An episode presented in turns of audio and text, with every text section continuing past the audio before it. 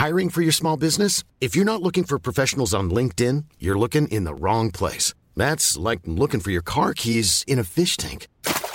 LinkedIn helps you hire professionals you can't find anywhere else, even those who aren't actively searching for a new job but might be open to the perfect role. In a given month, over 70% of LinkedIn users don't even visit other leading job sites. So start looking in the right place. With LinkedIn, you can hire professionals like a professional. Post your free job on linkedin.com slash people today. Hola, ¿qué tal? Te habla Víctor Hugo Manzanilla y quiero darte la bienvenida al podcast Liderazgo Hoy. Yo soy el autor de los bestsellers Despierta tu héroe interior y tu momento es ahora Actualmente soy CEO de Salarius LTD y vengo de más de 15 años de carrera en empresas Fortune 500 en las áreas de mercadeo, negocios y logística. Este es mi podcast, este es tu podcast, donde vamos a discutir sobre desarrollo personal, liderazgo y emprendimiento. Si quieres cambiar tu vida, si quieres crecer, si quieres aprender y lograr tus objetivos, pues prepárate, porque los mejores días de tu vida están al frente de ti.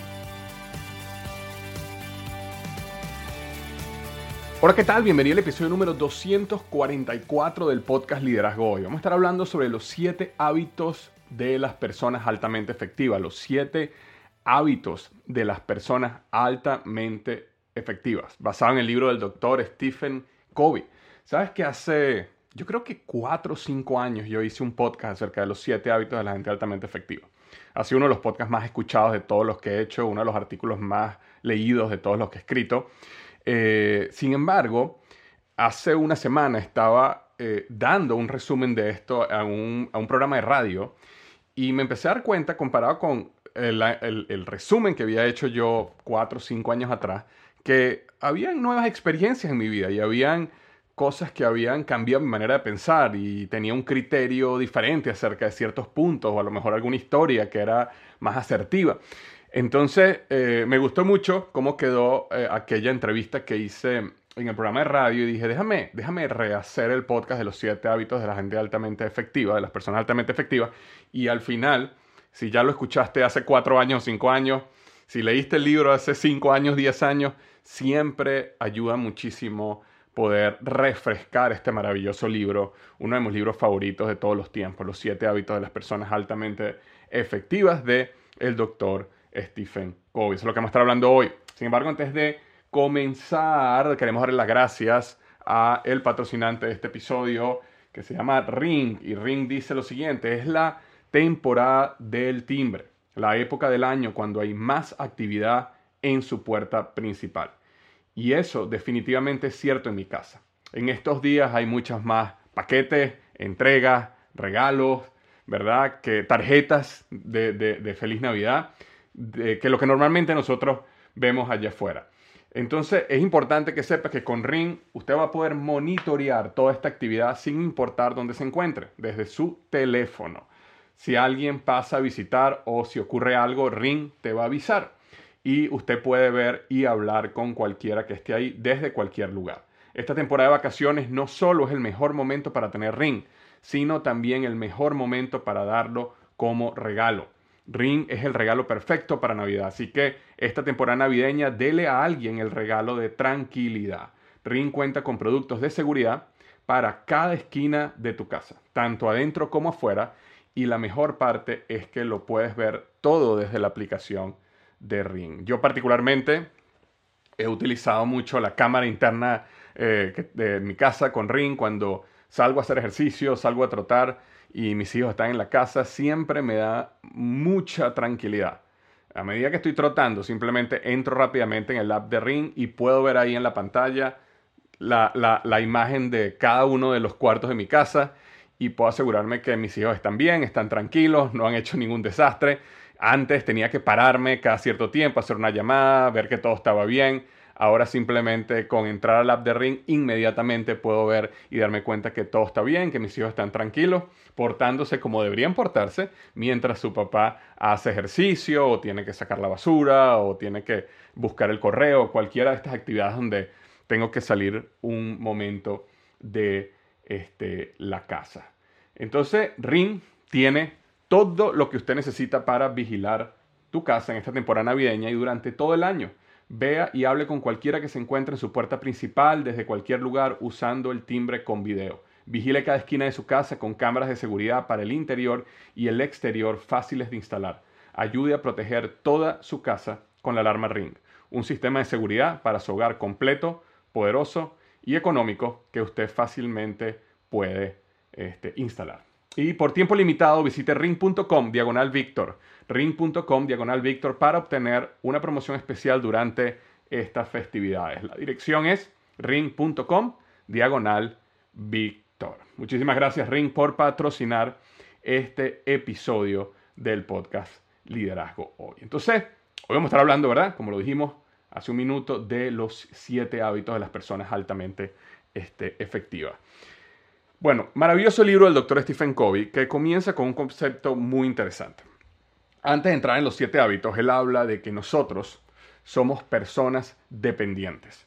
Y básicamente el proceso a través de los siete hábitos que vamos a hablar ahorita es un proceso donde tú vas a pasar de ser una persona dependiente ¿Qué quiere decir una persona dependiente? Imagínate un bebé. Cuando un bebé nace, es completamente dependiente. Depende de sus padres, no puede comer por sí mismo, no puede cocinar por sí mismo, no puede vestirse por sí mismo. Con el tiempo, ese bebé debe poco a poco volverse cada vez más independiente. Y nosotros como seres humanos, normalmente, digamos, a los, de los 15 a los 25 años, dependiendo de, de las situaciones, pasamos a ser personas independientes y económicamente independientes y comenzamos nuestra vida. Entonces el paso es de dependencia a independencia. Ese es el primer gran paso. Pero eh, aunque económicamente muchos nosotros pasemos de la dependencia a la independencia, eh, realmente eh, internamente teniendo una victoria privada, como la hora el doctor Kobe, ser personas plenas, llenas, con objetivo, con misión, con propósito, este, que no todo el mundo hace eso. Entonces, los primeros tres hábitos son básicamente cómo pasamos de ser personas dependientes a ser personas independientes. Y luego, después de la independencia, hay un paso aún muchísimo más poderoso, que es la interdependencia. Y la interdependencia es cuando eh, básicamente tenemos el concepto de uno más uno no es igual a dos, sino uno más uno es igual a diez. Es cuando nosotros podemos utilizar, apalancarnos en nuestras habilidades, nuestras fortalezas y las de otros para lograr cosas que juntos, o perdón, que solos no hubieran podido lograr aunque sumáramos los esfuerzos individuales. Entonces, en vez de eh, eh, eh, hacer esfuerzos individuales y después sumarlos, es cómo nos unimos y cómo creamos esta interdependencia donde el esfuerzo de cada uno da un resultado muchísimo más grande que el que diéramos si estuviéramos cada uno esforzándonos de manera independiente. Entonces, pasamos de dependencia a independencia y luego a interdependencia. Entonces necesitas tres hábitos para pasar de dependencia a independencia y necesitas tres hábitos más para pasar de interdependencia, perdón, de, de independencia a interdependencia. Y interdependencia es, digamos, el estado más elevado, digamos, de el éxito. Entonces, eso es básicamente lo que se trata, eh, el, digamos, la, premisa de lo que es el libro. Ahora, ¿cómo pasamos de dependencia a, independencia? Ese primer bloque, que son los primeros tres hábitos. Bueno, ahí vamos a entrar. Y el primer hábito tiene que ver con ser proactivo. ¿Qué quiere decir ser este, proactivo? Proactivo, ser proactivo básicamente es desarrollar la mentalidad de que tú tienes control de tus de la manera como tú reaccionas, de la manera como tú actúas, de la manera como tú te sientes. La mayoría de las personas que son dependientes son personas que son dependientes porque también son, digámoslo con otras palabras, víctimas de lo que está pasando allá afuera, ¿verdad? Son personas que, por ejemplo, si tú a mí, si tú te me atraviesas a mí en el tráfico, entonces eso hace que yo me moleste y me exaspere. Pero yo me exaspero porque tú te me atravesaste en el tráfico. Entonces eso es una persona que es dependiente, es una persona que es reactiva, ¿verdad? Yo, eh, eh, por ejemplo, yo actúo de esa manera porque así es como yo soy, así es como yo nací. Yo no puedo cambiar. Es una mentalidad estática, ¿verdad? Y para tú poder pasar eh, ese primer hábito, eh, que tiene que ver cómo yo paso de la, dependencia a la independencia, ser proactivo, quiere decir entender de, eh, que entre un estímulo, que un estímulo, cuando, cuando uno es una persona dependiente y te pasa algo, un estímulo, inmediatamente tú reaccionas. Es decir, alguien se me atraviesa en el tráfico, yo reacciono de una mala manera. Este, algo pasa con mis hijos que em, gritan o lo que sea, y entonces yo vengo y grito de vuelta. Eso es una, eso es acción, reacción directamente, ¿verdad? Estímulo, reacción. Es una persona reactiva. O una persona proactiva es una persona que recibe el estímulo y entiende de que hay un periodo de tiempo, de espacio, donde esa persona puede decidir cómo reaccionar a la situación de la mejor manera. Y ahí es donde está la clave. Es entender de que tú mismo, tú misma, puedes manejar la situación, el estímulo, puedes darle la perspectiva que tú quieras darle para que la reacción sea la mejor eh, posible. Y eh, él en el libro cuenta una historia de unos, estaban en un metro y unos niñitos estaban, eh, entran al metro, creo que a un tren o algo así, acuérdate que lo leí hace muchos años, pero llegan al, al tren o al metro y están haciendo desastre, están brincando, no están respetando y entonces las personas que están alrededor están bien molestas por la situación, hasta que una persona le dice, oye, por favor, eh, cuida a tus niños, mire lo que están haciendo, o sea, ¿qué está pasando? Y en ese momento la, este hombre, el papá de los niños, le dice, sí, tienes toda la razón, te pido disculpas. Lo que pasa es que no sé qué hacer, acaban de informarnos y, acá, y acaban de enterarse que su mamá falleció y no sé cómo manejar esta situación y no sé si esa es la manera que ellos están reaccionando a la situación, de verdad no sé qué hacer. Entonces cuando cuando le cuentan esto, inmediatamente la persona que estaba reaccionando, ¿verdad? A una situación que él se había creado en la mente, es decir, este es un mal padre. ¿Cómo, cómo, una persona irrespetuosa, una persona que solo piensa en sí mismo, cómo va a llegar al metro y va a dejar que sus niños estén haciendo ruido y brincando por todos lados? Qué irresponsable, qué egoísta. Pero cuando se enteró de la verdad, de la verdad o de la verdadera historia, inmediatamente su estado emocional cambió de molestia a, wow, perdón, disculpa, no, ahora entiendo. No te preocupes, tus niños acaban de recibir una muy mala noticia, entiendo lo que está pasando, déjalos que reaccionen como tienen que reaccionar. Entonces, básicamente lo que quiero transmitirte con esta historia de, que aparece en el libro es que si, si la historia es verdad o no es verdad, digamos que este padre que estaba ahí sentado inventó la historia. Imagínate que esa historia no era verdad, pero él la inventó. Fíjate que igual esa historia cambió completamente el estado emocional de la persona que estaba haciendo el reclamo. Y a mí me pasó exactamente una situación muy similar cuando yo estaba volando eh, yo había llegado, estaba sentado en mi, en mi asiento del avión y en eso llega una pareja y esa pareja me dice, mira, yo, nosotros tenemos el ticket de tu asiento. Y entonces yo le digo, no, no puede ser. Entonces yo igual reviso, por si acaso sea el que yo me equivoqué, ¿no? Y reviso y digo, no, mira, yo estoy en el asiento, digamos aquí, inventemos un número, el 14A. Yo digo, mira, yo estoy en el 14A, aquí está. Entonces ellos ven el 14A, ven que ellos también tenían el mismo 14A. Entonces, bueno, se molestan se molestan los dos, no conmigo realmente, pero se molestan con la aerolínea, se molestan con la situación. Claro, imagínate, en este momento está entrando gente, el pasillo está lleno de gente, ellos llegan con sus maletas y sus carrión y están ahí en la situación y están molestos. Entonces eh, le hablan fuertemente a, a, una de las azafatas para que venga para allá, para acá, para que resuelva este problema. Ya ellos están en su mente bien molestos porque el avión supuestamente viene bastante lleno y y ahora dónde nos vamos a sentar. Entonces ellos están creando toda esta historia en la mente, ¿verdad? Que puede ser verdad, que es, yo tenía este puesto, se lo otorgaron a otra persona, ahora yo me quedé sin puesto, tengo todas estas maletas y estoy trancando la fila, eh, no voy a llegar a mi lugar, qué desastre esta aerolínea. Todo eso se está creando en la mente de ellos dos. Y entonces cuando llegan, eh, hablan con la zafata, la zafata ve el ticket, eh, habla, habla inmediatamente por el telefonito que tienen ahí, y entonces se dan cuenta de que ellos los habían pasado a primera clase, porque justamente como el avión se había llenado mucho y ellos tenían, eh, no sé por qué razón, los habían escogido a ellos dos y los habían pasado a primera clase y les habían cambiado el asiento. Pero ellos no habían impreso el último ticket, donde tenían la, nueva, la nueva, eh, el nuevo asiento. Y entonces inmediatamente ellos, ¿qué? Sí, no, no, sí, señor, usted está en primera clase. Bueno, inmediatamente, inmediatamente se pusieron felices y agradecidos y muchísimas gracias, qué bueno, vamos, es mi amor, vamos para allá. Me explico. Entonces, la historia, la situación cambió en un segundo su estado emocional. Y entonces la, la gran verdad, yo creo, en toda esta par de historias que te acabo de contar es que el estado emocional que tú, que tú, la manera como tú reaccionas a una situación es completamente dependiente de la historia y la percepción de la historia que tú te hagas en tu mente. Entonces, si una persona se te atraviesa y tú piensas y te creas la historia de que esta persona es un abusador, está tratando de, de, adelantarse, es una persona que no piensa, por supuesto que te vas a llenar de ira y rabia y molestia.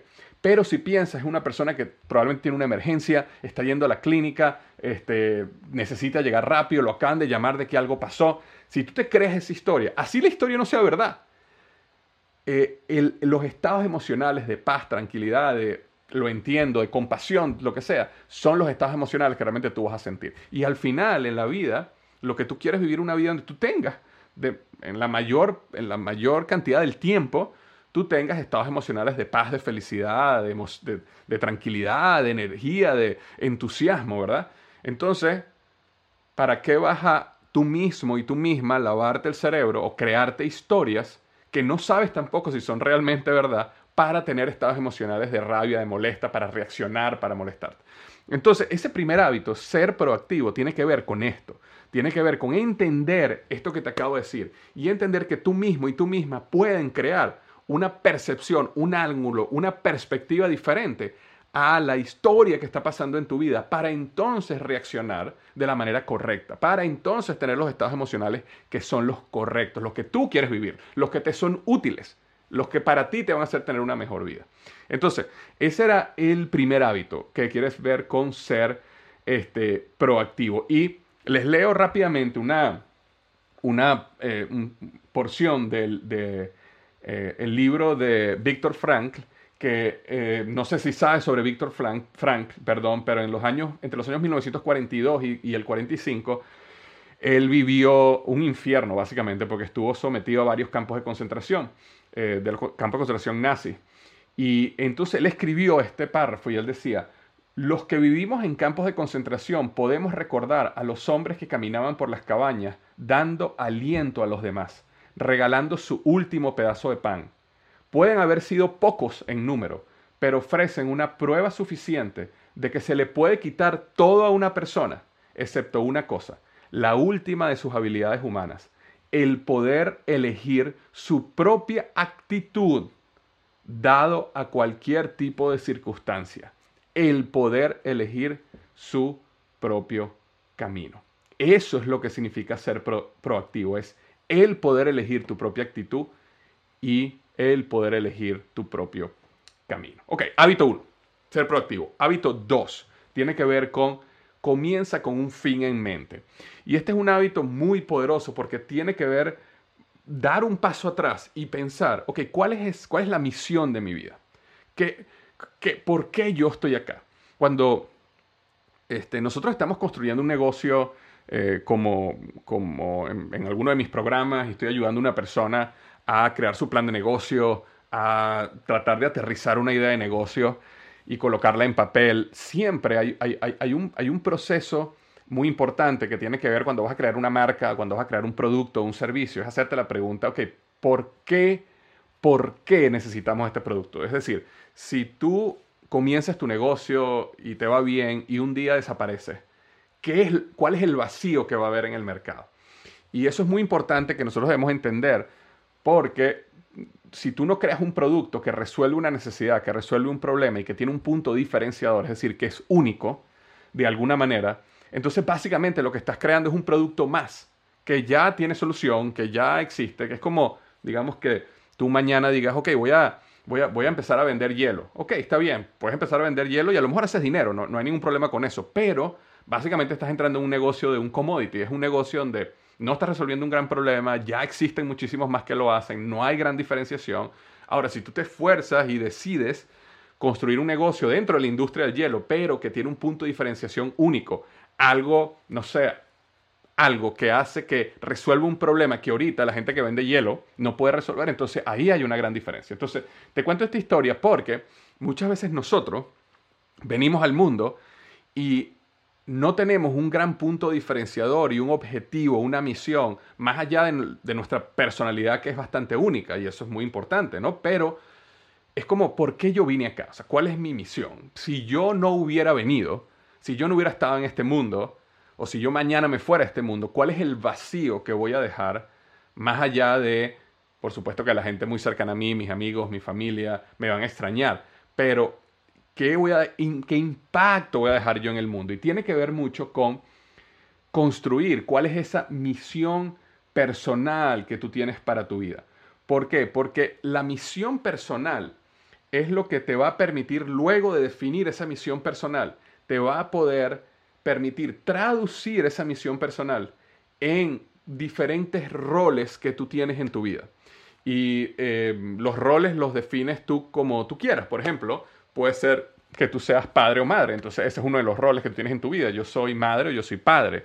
Puede ser que tú tengas un rol también como hijo o hija. Puede que tengas un rol como este, socio o socia. Puede ser que tengas un rol como maestra de una escuela, por ejemplo, si eres maestra o, o profesor o maestro. Puede ser que tengas un rol como profesional, eh, como emprendedor, como presidente o CEO de una compañía, gerente general. Es decir, cada uno de nosotros tiene múltiples roles en su vida. Y entonces en, una vida, una persona puede tener un rol como, como padre, también tiene un rol como socio, también tiene un rol como amigo, porque tiene un grupo cercano de amigos, también tiene un rol como este, profesional, también tiene un rol como, digamos, coach de un equipo de béisbol. Es decir, nosotros tenemos diferentes roles. Lo importante es que si nosotros no tenemos esa visión personal acá arriba, esa misión, perdón, personal, el por qué nosotros estamos acá, entonces se nos hace muy difícil entender cuál es nuestra, digamos, submisión, cuál es nuestro objetivo en cada uno de estos roles y cuáles roles de verdad vale la pena que eh, invirtamos tiempo y dinero en, en construirlos y cuáles no. Porque si no, cualquier oportunidad que te aparezca en la vida, vas a tomarla. Y entonces te vas a convertir en una persona que tiene 17 roles y está haciendo 45 mil cosas al mismo tiempo. A lo mejor no puedes hacer ninguna bien, pero es porque no tienes claridad en qué es lo que eres para poder definir claramente qué no eres. Y eso es algo muy importante también en el mundo del marketing. Cuando tú estás construyendo una marca y un, negocio, tú, tienes que definir claramente qué es lo que mi negocio es para yo poder definir qué no es. ¿Qué clientes son clave para mí para definir quiénes son los que yo no estoy buscando como cliente? ¿Verdad? Y a veces tenemos a pensar, no, yo quiero todos los clientes, todo el mundo. No, no. Hay veces que tú quieres un cliente muy específico porque es un cliente que tiene ciertas características que va a ayudar a tu negocio a crecer de una manera y hay ciertos clientes que tú realmente no quieres. No quieres porque más bien no encajan con tu modelo de negocio. Entonces, igual sucede con los roles en nuestra vida. Si nosotros tenemos un número de roles, ¿verdad? Evidentemente somos padres, somos esposos o esposas, somos pareja o como sea, somos este, profesionales, pero de repente hay un rol ahí que tú dices, este rol, aunque es una gran oportunidad, aunque disfruto algo hacerlo, lo estoy haciendo más por un compromiso, por un compromiso con, con un amigo o con un familiar, pero realmente este rol que estoy haciendo acá no está encajado con la misión que yo tengo en la vida. Entonces estoy invirtiendo dos horas semanales en esto, en algo que a mí no me va a llevar en el camino que yo quiero. Para tú poder detectar eso necesitas escribir cuál es tu misión personal en la vida. Y ese es el gran paso de este, eh, digamos, segundo hábito. Es decir, comienza con el fin en mente. Yo quiero ser eso que está allá. Yo quiero convertirme en esto. Esta es la razón por la cual yo estoy acá. Y en base a eso, ok, yo voy a dividir eso en roles y metas para cada uno de estos roles. Eh, y cuando, si tú me conoces desde hace un tiempo, sabes que yo tengo el, el planner del éxito y tengo este sistema de productividad que está basado en, el planner del éxito y este sistema de productividad que yo creé, eh, eh, existe un área muy importante que yo llamo las siete áreas del desarrollo humano, donde hablo acerca de este, eh, el área mental, el área espiritual, el área profesional, el área financiera, el área de relaciones, que tiene que ver con madre, padre, hijo, amigos, ¿verdad? Este, y, e, e, y el área de la salud. Entonces, cuando tienes todas esas áreas del desarrollo, del desarrollo humano, yo, yo, yo tomé, fui inspirado fuertemente por este concepto. Es decir, tú, tú escribes tu visión y luego esa visión la traduces en qué significa esa visión en cada una de esas áreas. Igual sucede aquí, tú escribes tu misión personal y después de escribir tu misión personal defines, ok, esta misión se traduce en esto como padre, en esto como profesional, en esto como este, mm, eh, esposo o esposa, en esto como amigo. Y, luego entonces estás tranquilo y tranquila de que el tiempo que tú inviertes lo que tú haces, tus valores, todo está alineado con esa misión. Y por eso te permite que, como la vida, los negocios, no es una línea recta, ¿verdad? Es un zigzag porque te aparecen oportunidades aquí, la vida te da golpes por acá, aparece una pandemia por aquí, aparece un divorcio por allá, aparece un problema por aquí o una enfermedad. entonces la vida va así, pero cuando la vida va así, eh, pero tú tienes un norte y sabes cuál es esa misión personal tuya, entonces tú, bueno, está bien, te vas a ir desviando, pero vas a ir siempre dando golpe de timón y vas a ir siempre en camino a esa misión personal. Si no tienes clara cuál es esa misión personal, ese norte, entonces te da un golpe acá y viene una pandemia y después viene un problema con una relación y después viene una oportunidad de negocios que te puede ayudar mucho y después viene y cuando terminas estás caminando en el camino completamente opuesto al que tú querías caminar y al final llegas a un lugar donde no era donde tú querías llegar. Entonces, muy importante este segundo hábito. Empieza con el fin en mente, lo cual nos lleva automáticamente el hábito 3, que tiene que ver con pon primero lo primero. Pon primero lo primero significa básicamente priorizar, poder tener la capacidad de priorizar en la vida, decidir a qué le vas a decir que sí, para también poder decidir a qué le vas a decir que no y estar en paz con lo que le dices que no, porque ya no es parte de tus prioridades. De hecho, hace un, hace un tiempo leyendo otro libro hablaba de que la palabra prioridad este, inicialmente, etimológicamente, tiene que ver con la cosa, con la cosa más importante. La palabra prioridad nunca se inventó, se creó con el objetivo de que fuera plural. Y nosotros, ya ahora hablamos de prioridades. ¿Cuáles son tus prioridades? Pero la palabra prioridad viene de la cosa. Eh, nosotros hemos cambiado esto con, con los años y las décadas y ahora creemos que una, y esto, aunque nos riamos y todo, yo estuve una vez en una reunión eh, este, en, cuando estaba trabajando como director de mercado en Office Depot. Y este, no, mentira, mentira, mentira, me equivoqué. Yo estuve en una reunión una vez en Procter Gamble, en Procter Gamble, y eh, no mi jefe, sino el de más arriba nos presentó una vez una presentación que tenía 30 prioridades. 30 prioridades. E, era algo así como que la cabeza me iba a explotar. Boom. Porque pasar de la única cosa a 30 prioridades, ya esto es una lista de cosas que hay que hacer. Pero esto no tiene que ver con prioridades. Y, fue, y, para mí fue como un gran ajá. Y dice, ten cuidado. Yo me acuerdo, y una de las cosas, consejo que le doy, cuando tú estás trabajando para un jefe o algo que no te gusta lo que él hace o ella hace por alguna razón, eh, la manera como yo lo he visto es, ok, gracias, por, gracias a la vida por mostrarme este tipo de cosas para yo no caer en esto en el futuro. Porque por alguna razón, o sea, él, es, era una persona muy inteligente, muy capaz, eh, tiene otras áreas magníficas. O sea, yo le agarré mucho cariño, pero tenía ese problema.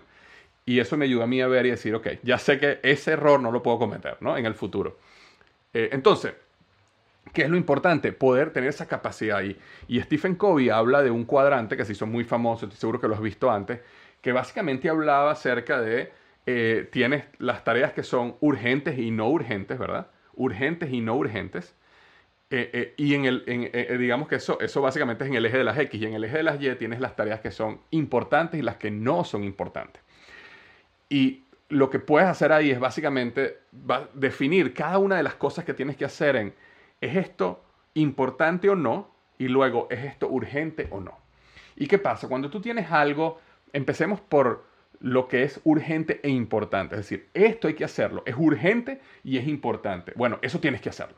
Es una crisis. Por ejemplo, ocurrió algo, te hicieron una llamada, mira, está pasando esto en la planta de producción, es grave, tenemos que tomar una decisión ya porque si no vamos a parar la planta y eso significa que no le vamos a poder entregar el producto a nuestros clientes la próxima semana y esto va a ser un desastre porque nuestro cliente está esperando esto.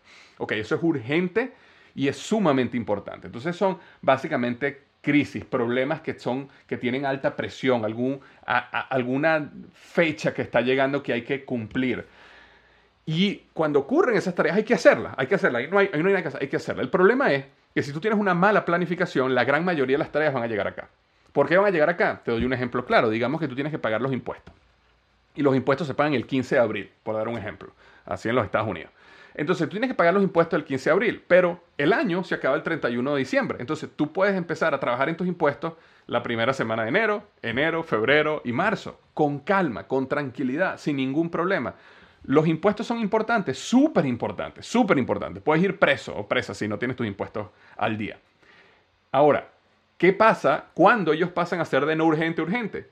Cuando llegas al 10 de abril y te quedan 5 días y tienes que entregar los impuestos. Entonces ahí es cuando algo que tú puedes haber hecho tres meses antes o dos meses antes eh, pasó de ser no importante a importante. Y creemos, nosotros creemos de que, wow, no, yo estoy haciendo lo importante y lo urgente, así que déjame poner todo mi esfuerzo aquí. Y eso está bien, pero si, si ese cuadrante es demasiado grande, quiere decir que tienes un problema de planificación. Porque este cuadrante debería ser pequeño, debería ser realmente emergencia. Y cuando ocurren esas emergencias, y esto es algo que no está en el libro, pero te lo doy aquí como un, como un, este, un, bonus, cuando ocurren una de esas emergencias, eh, si tú vas y la resuelves, la, la clave está no, no, solamente en ir y resolverla, sino luego de resolverla, hacer un análisis de por qué, por qué. Que es un análisis de por qué, por qué. Ok, ¿por qué pasó esta emergencia? Porque vamos a poner el ejemplo de los taxes que acabo de dar. Digamos que saliste corriendo, llamaste a tu contador, tu contador te dijo, bueno, mándame todo hoy, voy a trabajar esta noche en tus taxes. Y como me, esto que me pasó, esto que te estoy contando es porque me pasó. El contador me mandó a mí los taxes el 15 en la mañana. Yo tuve que revisarlos, firmarlos y meterlos en el correo ese mismo día porque necesitaba aparecer la estampilla del 15 en el correo. Aunque llegara en el 16 o el 17 al IRS, pero tenía que tener la estampilla del 15 porque si no me metía en problemas. Entonces, vamos a suponer que eso sucedió y finalmente tú saliste, lo entregaste, tienes la estampilla, ya, perfecto, los taxes. Entonces, hazte la pregunta, ¿por qué? ¿Por qué yo llegué a este límite? Entonces, la respuesta puede ser, bueno, porque eh, llegué a este límite porque el contador estaba súper ocupado los últimos cinco días. Ok, ¿por qué el contador estaba súper ocupado los últimos cinco días? Bueno, porque la gran mayoría de las personas entrega sus documentos tarde. Ok, ¿por qué la gran mayoría? Entonces empieza a responder por qué, por qué, por qué, hasta que llegas al punto que dices, ok, entonces yo, la manera de que esto más nunca vuelva a pasar es que yo le entregue a mi contador a más tardar, digamos, el 15 de febrero o el 28 de febrero, los documentos y de esa manera yo sé que él va a tener suficiente tiempo, los va a responder, los va a hacer, me los va a mandar, yo los voy a poder revisar con calma y los voy a poder mandar al IRS. Ese por qué, por qué, por qué te ayuda a llegar a la causa raíz del problema. Y eso es lo que te permite empezar a pasar tareas que estaban importantes y urgentes, es decir, crisis, emergencias, al otro cuadrante que es importante pero no urgente. Y eso es lo mejor. Ahí es donde deberías tener la mayor cantidad de tu tiempo. Cosas que son muy importantes pero no soy un urgente. Planificación, prevención. Este, es decir, decir, ok, yo voy a lanzar en el año 2021 todos estos proyectos ok, voy a empezar a trabajar en ellos ahora para que estén listos en este momento, en este momento. Todo lo que tiene que ver con planificación tiene que ver con lo que es preparación y planificación, tiene que ver con lo importante y no urgente. Creación de relaciones. ¿Tener relaciones importantes? Sí. ¿Es urgente? No. ¿Cuándo es urgente? Cuando de repente ocurre una oportunidad y tú dices, oye, voy a llamar a tal persona que yo sé que conoce a esta persona y me va a ayudar a conseguir ese contrato, porque son amigos. Entonces déjame llamarlo. Pero si tú no habías construido una relación con esa persona, no lo has llamado en cinco años y de repente lo llamas para que te haga un favor, eso no va a servir, ¿verdad? Entonces, que tratas urgentemente de crear una relación urgente para que aprovecharte de esa persona y que te ayude a, conseguir este contrato o abrirte tal puerta. Ahora, imagínate que tú dices, yo voy a construir una relación de contacto, una relación de amistades, un network de gente que yo quiero darles valor y también yo sé que ellos me van a agregar valor por su conocimiento, por su influencia, por todo, por su experiencia. Entonces eso es algo que es importante, pero no es urgente y lo puedes hacer con tiempo para en el día que lo necesitas, está ahí para ti.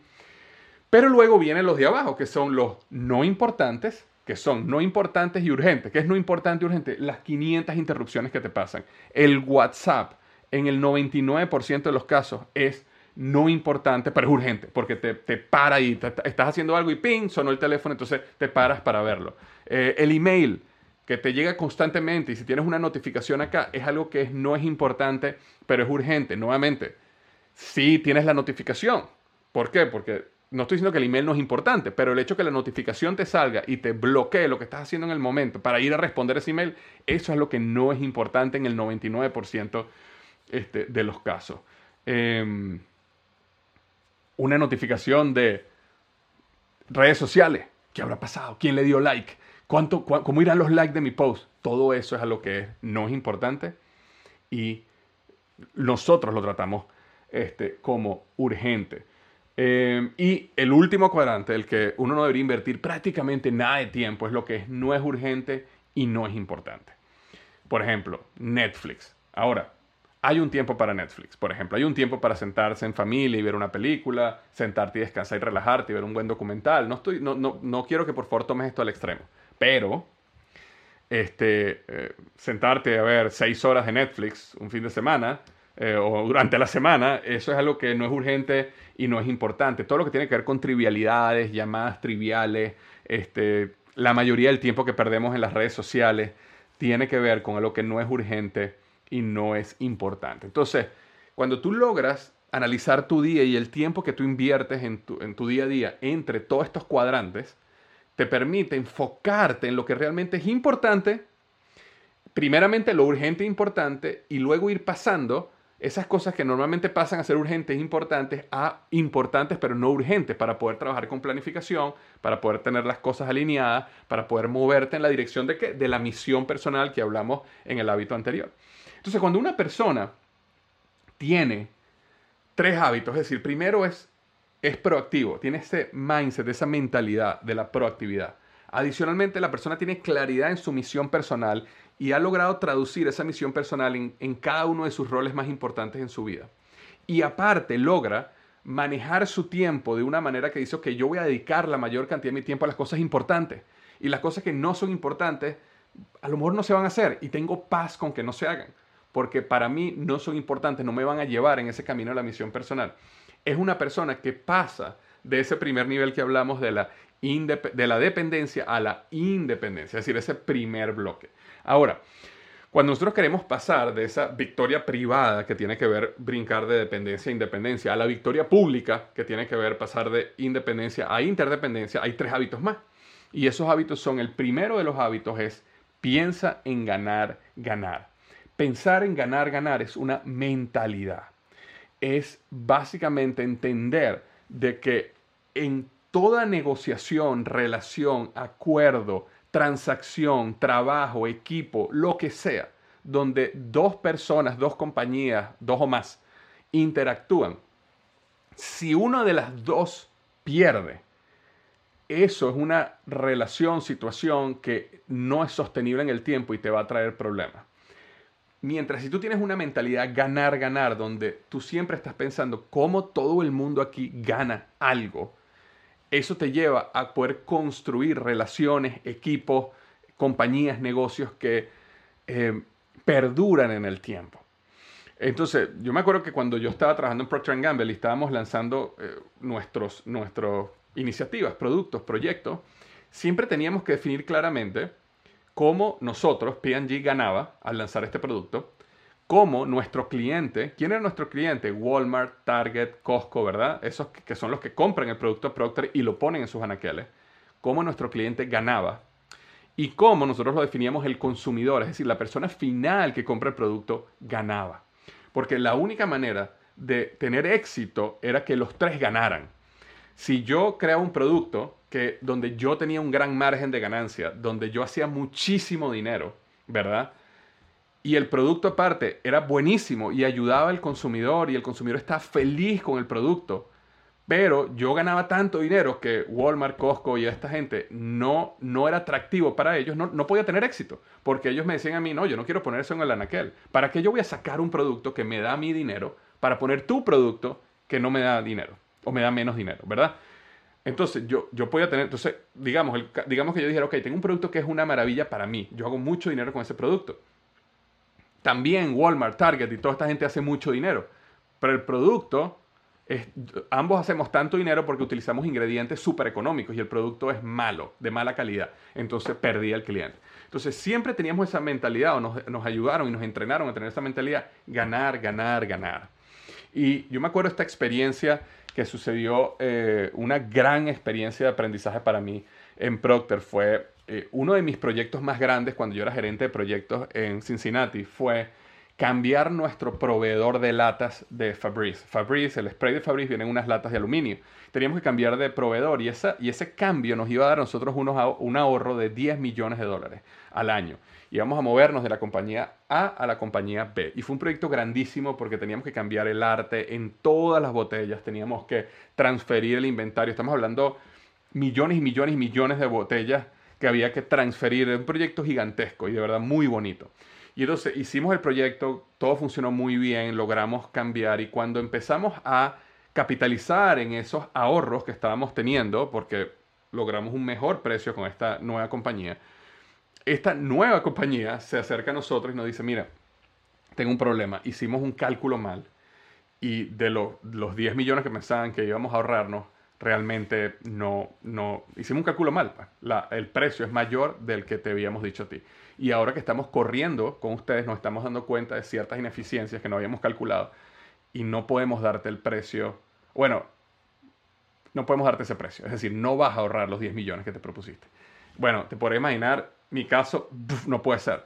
Y entonces, eh, mi mentalidad, por mi inmadurez en el momento, era, lo siento, nosotros tenemos un contrato. En ese contrato dice que ustedes nos iban a vender cada lata a tanto y lamentablemente tienes que ejecutar el contrato y bueno, después que se acabe el contrato en cinco años, volvemos a conversar. Pero ahora, eso es lo que Eso, es lo que yo hubiera hecho en mi mentalidad inmadura. Sin embargo, eh, eso no era una decisión a mi nivel, ¿no? Y, los, líderes en ese momento del proceso, bueno, conversaron y llegaron a la decisión de que iban a ajustar el precio. Y que ya ahora no íbamos a ahorrarnos 10 millones, sino mucho menos. Lo cual a mí me frustró muchísimo porque por ese nivel de, ahorro tan pequeño, nunca hubiéramos hecho todo el trabajo de cambiar, nos hubiéramos quedado con la otra, la otra compañía.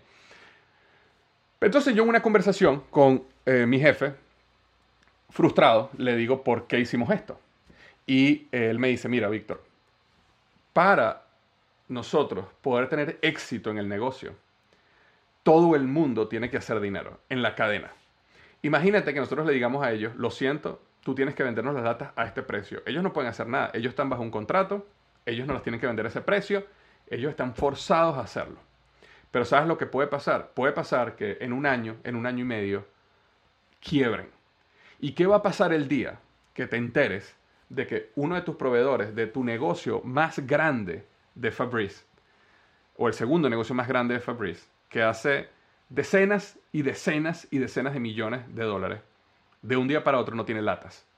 Y que necesitas al menos 3, 4 meses para conseguir otro proveedor que si es el mismo que tenías antes, te va a cobrar mucho más caro. Y que tú vas a perder 2, 3, 4 meses de ventas. Imagínate lo que eso significaría. Entonces, la única manera de nosotros asegurar que vamos a ganar es que todos ganen. Y eso, eso cambió mi manera de ver. Yo decía, wow. Entonces, es verdad, se vio como que perdimos, pero a la vez realmente ganamos. Y ganamos porque todos ganamos. Entonces, muy importante tener esa mentalidad de ganar, ganar. Cuando vas a hacer una negociación, cuando vas a comprar una casa, cuando vas a hablar con un proveedor, tu mentalidad no puede ser cómo yo le saco lo más barato, lo que le puedo sacar a esta persona. O cómo yo le vendo esto lo más caro que se lo puedo vender a esta persona. Esa no puede ser la mentalidad. Porque cuando haces eso, alguien pierde. Y cuando alguien pierde, la, la belleza, llamémosla espiritual, de lo que es construir un negocio, agregar valor, resolver problemas, la destruye, me explico. Y no es sostenible en el tiempo. No es sostenible en el tiempo. Entonces, cuando tú vas a hablar en tu negocio con tus proveedores, asegúrate que ellos ganen, asegúrate que ellos estén contentos contigo, asegúrate que tú eres uno de sus mejores clientes. Cuando vas a hablar con tus clientes, agrégale el mayor valor posible. Sí, cóbrale justo, Cóbrale justo por el valor que tú le estás dando. Pero no, eh, no pienses en cómo yo gano al máximo y, a, costa de que otras personas pierdan. Esa es la clave de este hábito número cuatro, pensar en ganar, ganar. El hábito número cinco tiene que ver con busca comprender y después ser comprendido. Y este es un hábito que tiene que ver con la capacidad que tiene una persona de escuchar a los demás de entender el punto de vista del otro, de ser empático. ¿Qué significa empático? Empático viene del griego empathea y empathea quiere decir una persona que siente los sentimientos del otro. Entonces, cuando tú vas a hablar con alguien, no es simplemente estar listo para responderle con tus argumentos. No es simplemente escuchar lo que te están diciendo, sino es tratar de sentir lo que esa persona está sintiendo, realmente ponerte en los zapatos de la persona.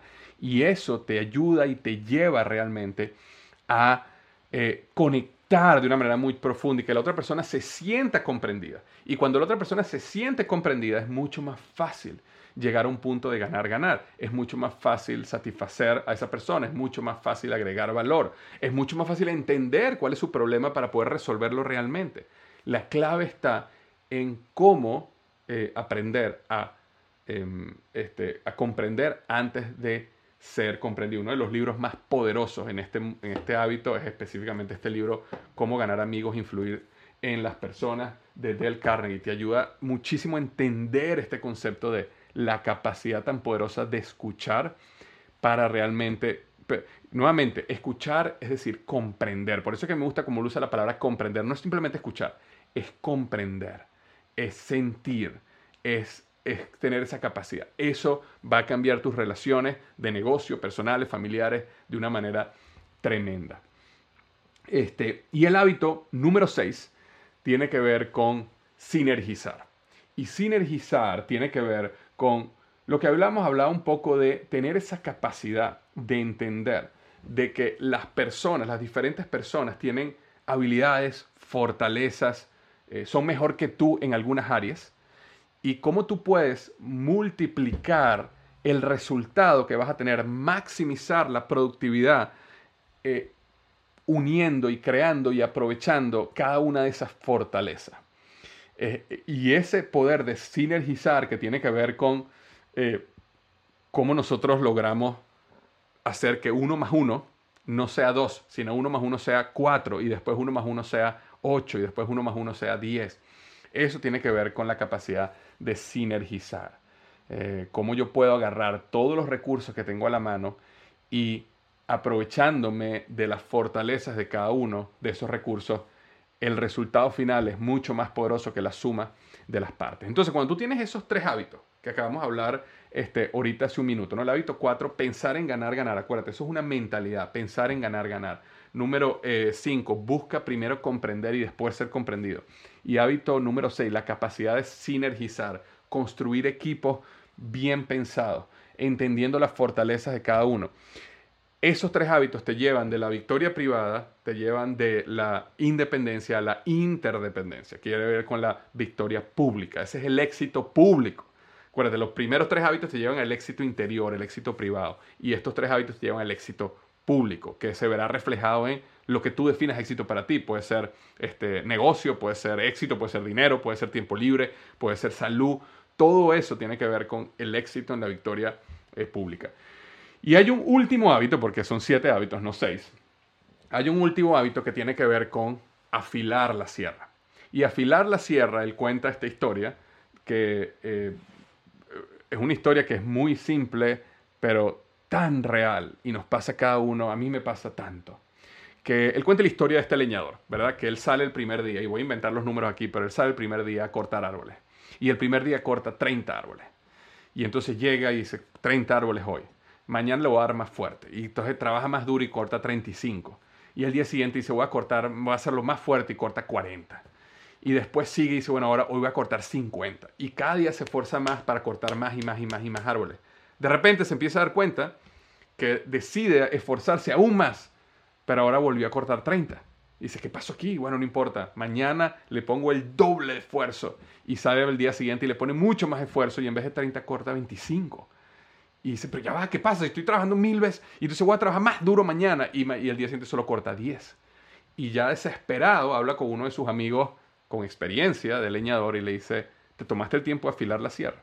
Y este es un punto súper importante, especialmente en una situación de crisis como la pandemia o en situación de altos niveles de estrés o altos niveles de trabajo que tenemos muchas veces en nuestra vida, es tener la capacidad de parar, tener la capacidad de respirar, tener la capacidad de dedicar un tiempo a nutrir, afilar la sierra en nuestro cuerpo, en nuestra alma, en nuestra mente y nuestro corazón. En nuestro cuerpo, en nuestra alma, en nuestra mente y en nuestro corazón. La capacidad de amar y unirnos con otras personas, nuestro corazón. la capacidad de tener paz, de poder respirar, de, poder, eh, este, eh, eh, sí, meditar, en algunos casos oración. Eso te lleva a la parte del alma. Todo lo que tiene que ver con la mente, leer, aprender, educarte, investigar cosas que no sabías, pero que lo haces por placer, ¿no? Eso tiene que ver con la, con la mente. Y por supuesto el cuerpo, hacer ejercicio, comer sanamente, asegurarte con maximizar las probabilidades de que tu cuerpo esté sano vía las decisiones que tomas día a día en lo que comes y la actividad que haces. Entonces, eso te genera ese séptimo hábito, afilar la sierra. Entonces, es, es básicamente un llamado a, sí, es verdad, tú aplicas estos seis hábitos todos los días, disciplina, prioridades, misión personal, roles, ta, ta, ta, ta, ta, ta, todos los días, pero no se te olvide que este todos los días necesita afilarse, necesita afilarse porque si no, llega un día, como me ha pasado a mí, donde colapsas, colapsas y no sabes qué es, de repente pierdes interés en todo, de repente no quieres saber nada de nadie, de repente tus proyectos y tu misión que tanto te emocionaba ya no te emocionan más y es porque no te tomaste el tiempo de afilar tu sierra con hábitos, prácticas, rituales diarios, semanales, mensuales que te ayudan a esa parte interna de mantenerte de lo mejor. Entonces eso es lo que tenía para ustedes hoy. Espero que te haya gustado y te sea de mucha ayuda este resumen de los siete hábitos de las personas altamente efectivas del doctor Stephen Covey. Y como siempre digo, recuerda que los mejores días de tu vida están al frente de ti. Gracias.